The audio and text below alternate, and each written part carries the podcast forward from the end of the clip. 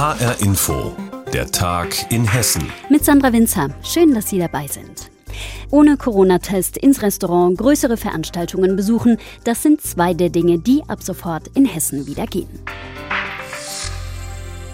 Das ist bei den allermeisten Städten und Kreisen bei uns in Hessen so. Da liegt die Inzidenz unter 35. Unsere Hessen-Reporterin Petra Diemand hat die Lockerungen für uns im Blick und mein Kollege Ricardo Mastrocola hat mit ihr über alles Wichtige, was wir jetzt wissen müssen, gesprochen. Und ich habe sie gefragt, mit welchen Lockerungen können die Leute in Hessen denn rechnen? Was ja vermutlich die meisten betrifft, der Restaurantbesuch. Der ist wieder ohne Test möglich und das eben nicht nur auf der Terrasse, sondern auch in der Gaststube. Die nächste Schlechtwetterfront kann also kommen. Die Maske bis zum Sitzplatz, die bleibt allerdings. Bei Großveranstaltungen wie zum Beispiel Fußballspielen dürfen die Plätze wieder bis zu 50 Prozent belegt werden. Maximal sind aber 25.000 Menschen erlaubt. Und bei allem gilt, Geimpfte und Genesene werden nicht mitgezählt.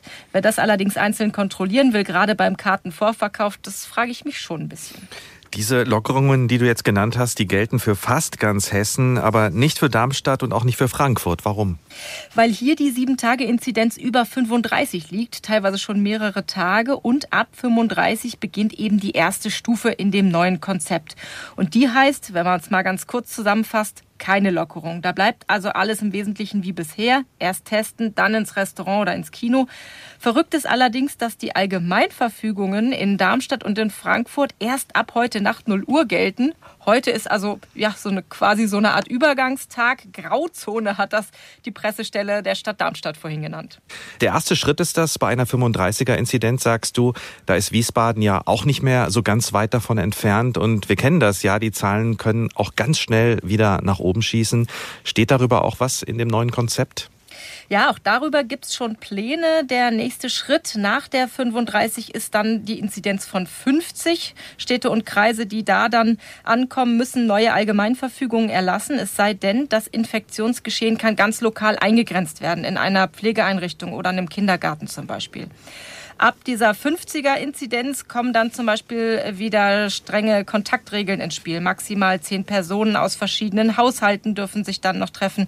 Kinder unter 14 Jahren, Geimpfte und Genesene zählen da dann wieder nicht mit. Dann kommt auch wieder das Alkoholverbot auf öffentlichen Plätzen und die generelle Maskenpflicht in öffentlichen Gebäuden, Schulen zum Beispiel, auf uns zu.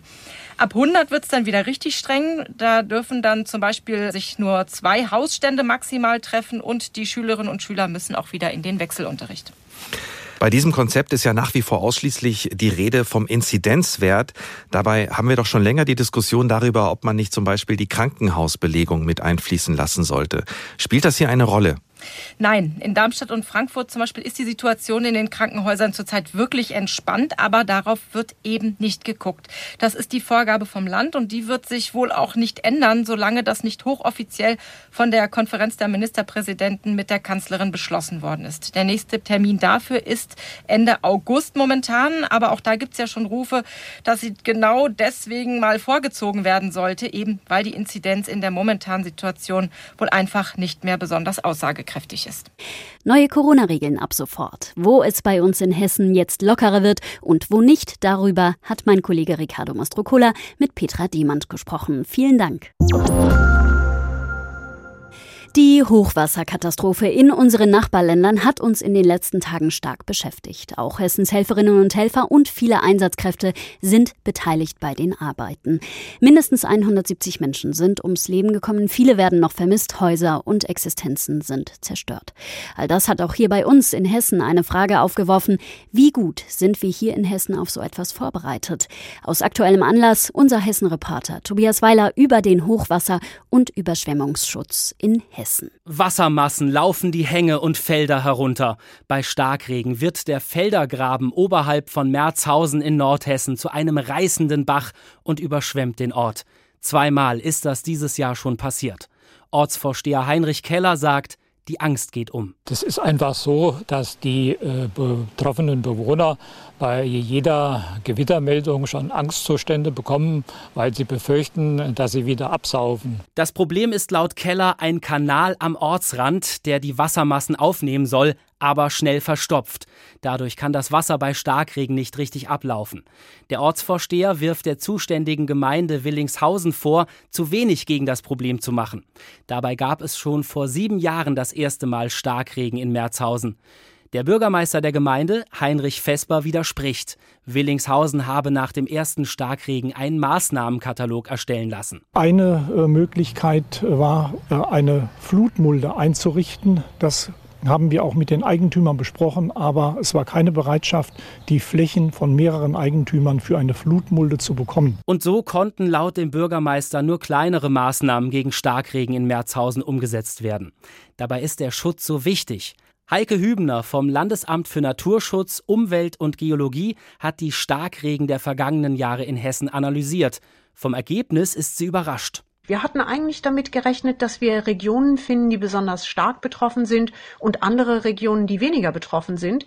Aber überall in Hessen kann Starkregen auftreten und es gibt nirgendwo leider eine Entwarnung. In Wismar in der Gemeinde Wettenberg in Mittelhessen wird seit einigen Monaten an der Kanalisation gebaut. Denn vor drei Jahren und zuletzt vergangenes Jahr hat Starkregen die Straßen überschwemmt. Wettenbergs Bürgermeister Thomas Brunner will reagieren. Deshalb bauen wir hier einen zusätzlichen Niederschlagswasserentlastungskanal, der über diese Schwerlastrinnen, die wir hier beidseitig anlegen, dann das Niederschlagswasser, wenn es auf der Straße ausgetreten ist, dem Kanal zuführt. Drei Millionen Euro kosten die Schutzmaßnahmen an der Kanalisation in Wismar. Das Geld zahlt die Gemeinde Wettenberg. Anwohner Dennis Pfaff hat kein Problem, dass es in seiner Straße mal vorübergehend laut ist. Jeder ist zufrieden, dass einfach endlich was passiert, das muss man ehrlich sagen. Ne? Also wir leben damit, dass es mit Parken und sonstigem schwieriger wird, aber dafür haben wir natürlich keine, keine Ahnung, 50, 80 Zentimeter Wasser mehr hier stehen. Das hoffen viele Kommunen in Hessen. Hilfe bekommen sie übrigens beim Land. Das erstellt auf Anfrage zum Beispiel sogenannte Fließpfadkarten, die die Wege zeigen, die das Wasser bei Starkregen nehmen kann. Ja, und mehr als 40 Kommunen in Hessen haben eine solche Karte schon beantragt, sagt das Umweltministerium. Wie gut sind Städte und Gemeinden in Hessen auf Hochwasser und Starkregen vorbereitet? Tobias Weiler hat's zusammengefasst. Dankeschön. Und jetzt fahren wir mal mit dem Wohnmobil in die Rhön. Soweit, so gut. Aber wo könnte man da übernachten? Einfach rein in die Natur mit Zelt oder Wohnmobil? Viele Menschen machen das aktuell in der Rhön und zerstören damit die Natur, sagt zumindest Martin Kremer vom Verein Natur und Lebensraum Rhön. Unsere Reporterin Petra Klostermann hat ihn getroffen und mit ihm über das Problem in der Rhön gesprochen. Naja, wir finden momentan Wohnmobile nahezu an allen Stellen in der Rhön. Das sind äh, vorzugsweise Wanderparkplätze, entlang der Radwege, zum Beispiel am Milseburg-Radweg, wo Parkplätze sind, stehen immer wieder Wohnmobile.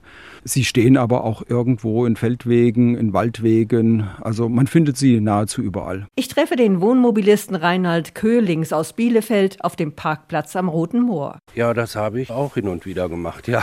Aber natürlich nur, wo es wirklich nicht verboten ist. Aber wir waren auch schon auf einem, einfach so einem Wanderparkplatz. Aber wenn da kein Schild zu finden ist, verboten hier, dann kann man es natürlich machen machen. Ne? Besser aber sind offizielle Stellplätze. Und damit die leichter zu finden sind, hat Stefan Knüttel von der Rhön Adventure Academy in Gersfeld jetzt die Internetseite Wohnmobilstellplatz Rhön eingerichtet. Hier können Landwirte, Gasthöfe und auch Privatmenschen Stellplätze anbieten. Wenn eine Gaststätte oder ein Bauernhof, der vielleicht einen Bauernladen hat, kann man sagen, hier kommt zu mir rein, kauft bei mir ein, dafür dürft ihr eine Nacht hier stehen. Oder die kaufen die Eier bei ihm. Oder ich habe auch einen Landwirt, der mir gesagt hat, hier, wenn da eine Familie mit Kindern kommt, kommt, die setze ich auf den Bulldog, mit den Kindern fahre ich da umher und so. Und ich sage immer jedem, wenn du irgendwo einen Platz hast, wo man die Sterne besonders gut sieht, sollte man das in seinen Text auf unserer Webseite auch mit eingeben, weil das ist sicherlich auch für viele ansprechend, den Sternpark Rhön noch beobachten zu können. Bei Stefanie Wehner in Hilders-Wickers zum Beispiel dürfen Wohnmobile und sogar Wohnwagen am Ortsrand stehen, auf einer geteerten Fläche neben einer Obstwiese. Wir bieten hier Natur pur. Das heißt, wir sind hier mitten in der Rhön. Wir haben hier einen großen Platz Platz und auch eine Ferienwohnung mit dabei. Das heißt, man kann hier auch im Haus übernachten bei uns oder auch sogar Wellnessanwendungen machen. Wir nennen uns Rhönzeit, also wir möchten den Urlaubern eine schöne Zeit hier in der Rhön ermöglichen und auch entlegene Plätze anbieten, auch unentdeckte Plätze sichtbar machen auf dem Portal und wir freuen uns, wenn viele Gäste kommen. So wird die Natur geschützt, die Anbieter profitieren und die Wohnmobilisten auch. Tolle Tipps, vor allem in der Ferienzeit. Wo am besten hinstellen mit dem Wohnmobil in der Rhön? Petra Klostermann hat's zusammengefasst. Und jetzt blicken wir in den Regierungsbezirk Kassel, in den Werra-Meißner-Kreis. Der darf sich jetzt nämlich offiziell familienfreundlicher Kreis nennen und hat jetzt auch die offizielle Auszeichnung vom Verein Familiengerechte Kommune bekommen. Was dahinter steckt, das hat sich unser Hessen-Reporter Jens Wellhöhner angeschaut und mit denen gesprochen, die das betrifft. Familien nämlich ganz im Osten Hessens. Es wird immer noch gebaut in Heldra, Hessens östlichstem Dorf, einem Ortsteil von Wanfried. Bürgermeister Willem Gebhardt ist sichtlich stolz, denn alle Bauplätze sind hier verkauft. Ist alles weg. Wir haben mittlerweile hier äh, in dem Baugebiet in Heldra hatten wir jahrelang äh, noch äh, sieben äh, Bauplätze zur Verfügung und innerhalb der letzten zwei Jahre haben wir alle verkauft. Der Bürgermeister besucht gerade Familie Schmidt. Man kennt sich, man duzt sich. Die Schmidts sind vor drei Jahren mit ihrer kleinen Tochter hierher nach Heldra gezogen, erzählt Mutter Annika Schmidt. Also beim Bauen wurde es uns eigentlich sehr leicht gemacht. Die Grundstückspreise hier sind wirklich der Wahnsinn und das war alles ganz unkompliziert. Egal, was man für Fragen hatte, die Stadt hatte immer ein offenes Ohr und es wurde alles schnell geregelt. Also Probleme gab es gar nicht von der Seite. Die dreijährige Emilia hat viel Platz auf dem Grundstück. Ein großer Rasen, ein Swimmingpool, ein Kaninchenstall und auch für die Betreuung ist gesorgt. Die Gemeinde tut auch sehr viel für Kinder. Ähm, es wird unterstützt, wo es nur geht. Ich hatte damals auch einen Fall, da meine Tochter erst in Wanfried in die Krippe musste, da das äh, hier in Heldra noch nicht möglich war. Aber seit ähm, Anfang letzten Jahres gibt es bei uns auch wieder eine Krippengruppe, was natürlich sehr schön ist. Auch die Kita ist gleich um die Ecke. Annika Schmidt bringt ihre Tochter zu Fuß hin. Ja, auf jeden Fall. Und es hält fit. Bürgermeister Gebhardt lächelt. Auch in den anderen Ortsteilen von Wanfried ist plötzlich ein Bauboom ausgebrochen. Besonders junge Familien wie die Schmidts ziehen hierher, zum Teil aus dem benachbarten Thüringen. Dabei war Wanfried bis vor kurzem Abwanderungsgebiet. Vor allem die Jungen zogen weg. Wenn mich vor fünf Jahren jemand gefragt hätte, ob wir die Bauplätze, die wir aktuell zur Verfügung haben, innerhalb der nächsten fünf bis zehn Jahre verkaufen, hätte ich gesagt nein. Auch der Landkreis hilft den Familien. Gerade entsteht in Wanfried mit Kreisgeldern ein Schulzentrum. Auch der Breitbandausbau ist abgeschlossen.